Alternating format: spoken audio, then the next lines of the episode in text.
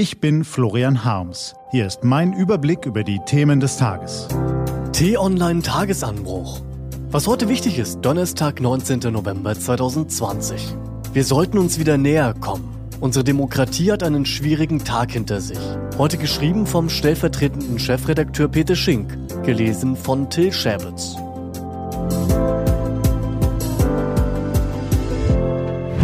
Was war? Die Debatte im Parlament verläuft turbulent, doch die Abstimmung fällt eindeutig aus. Von 647 Abgeordneten stimmen 444 für das Gesetz. Die notwendige Zweidrittelmehrheit ist knapp erreicht. Für vier Jahre soll es nun gelten, das Ermächtigungsgesetz. Hitlers letzte Hürde auf dem Weg zur Diktatur ist genommen. In den Wochen zuvor waren die Abgeordneten der KPD interniert worden. Abgeordnete der SPD und des Zentrums wurden schon in den Tagen zuvor massiv bedroht. Der SPD-Abgeordnete Fritz Bade schreibt nach dem Krieg, ich entsinne mich, dass Abgeordnete der Zentrumsfraktion nach der Abstimmung weinend zu mir kamen und sagten, sie seien überzeugt gewesen, dass sie ermordet worden wären, wenn sie nicht für das Ermächtigungsgesetz gestimmt hätten. Das ist keine 90 Jahre her. Vergleiche zum gestrigen Tag und zur Debatte um die Reform des Infektionsschutzgesetzes verbieten sich. Und genau deshalb zieht der AfD-Fraktionsvorsitzende Alexander Gauland sie. Das Infektionsschutzgesetz sei, Zitat, die größte Einschränkung der Grundrechte in der Geschichte der Bundesrepublik, sagt er im Parlament.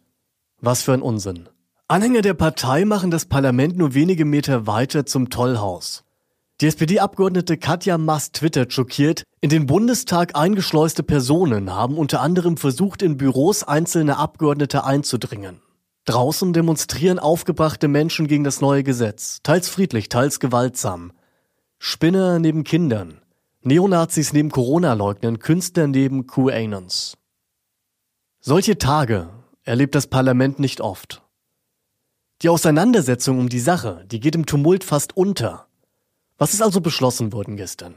Zunächst, die Reform des Infektionsschutzgesetzes setzt der Regierung neue Grenzen. Es ist das Gegenteil eines Ermächtigungsgesetzes. Maßnahmen müssen künftig begründet werden, Einschränkungen können nur befristet gelten.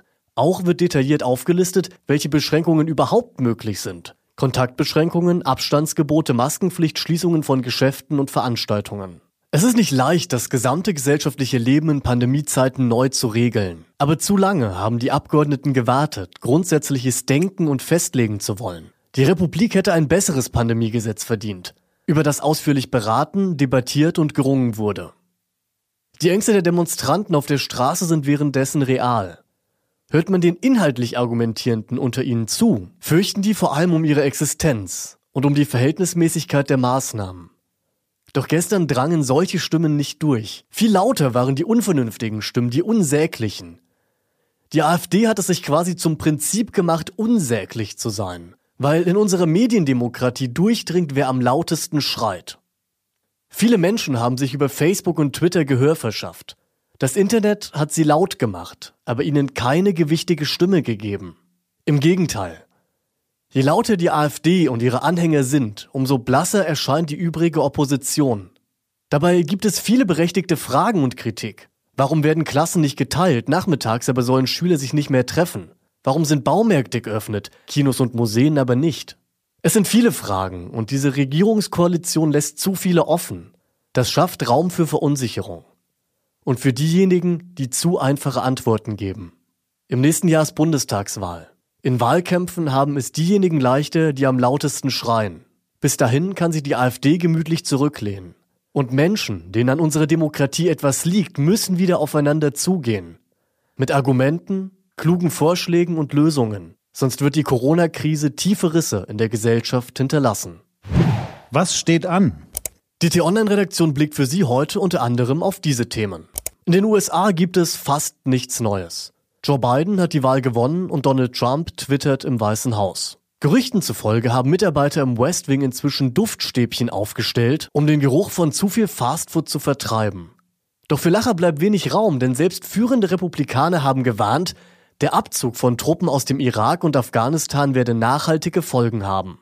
Die EU-Außenminister treffen sich zu einer Videokonferenz. Besprochen werden sollen der Ausgang der US-Wahl sowie die Entwicklung in Afghanistan und Belarus. Womöglich reden sie auch über den virtuellen G20-Gipfel, der am Samstag und Sonntag unter Vorsitz Saudi-Arabiens stattfindet. Eine der letzten großen Bühnen für den US-Präsidenten. Und das Robert-Koch-Institut lädt um 10 Uhr zu einer der inzwischen seltener gewordenen Corona-Pressekonferenzen ein. Deren Einschätzung der Lage dürfte auch bestimmend für das Treffen der Ministerpräsidenten in der kommenden Woche sein. Diese und andere Nachrichten, Analysen, Interviews und Kolumnen gibt's den ganzen Tag auf t-online.de. Das war der T-Online-Tagesanbruch vom 19. November 2020, produziert vom Online-Radio- und Podcast-Anbieter Detektor FM. Den Podcast gibt's auch auf Spotify. Einfach nach Tagesanbruch suchen und folgen.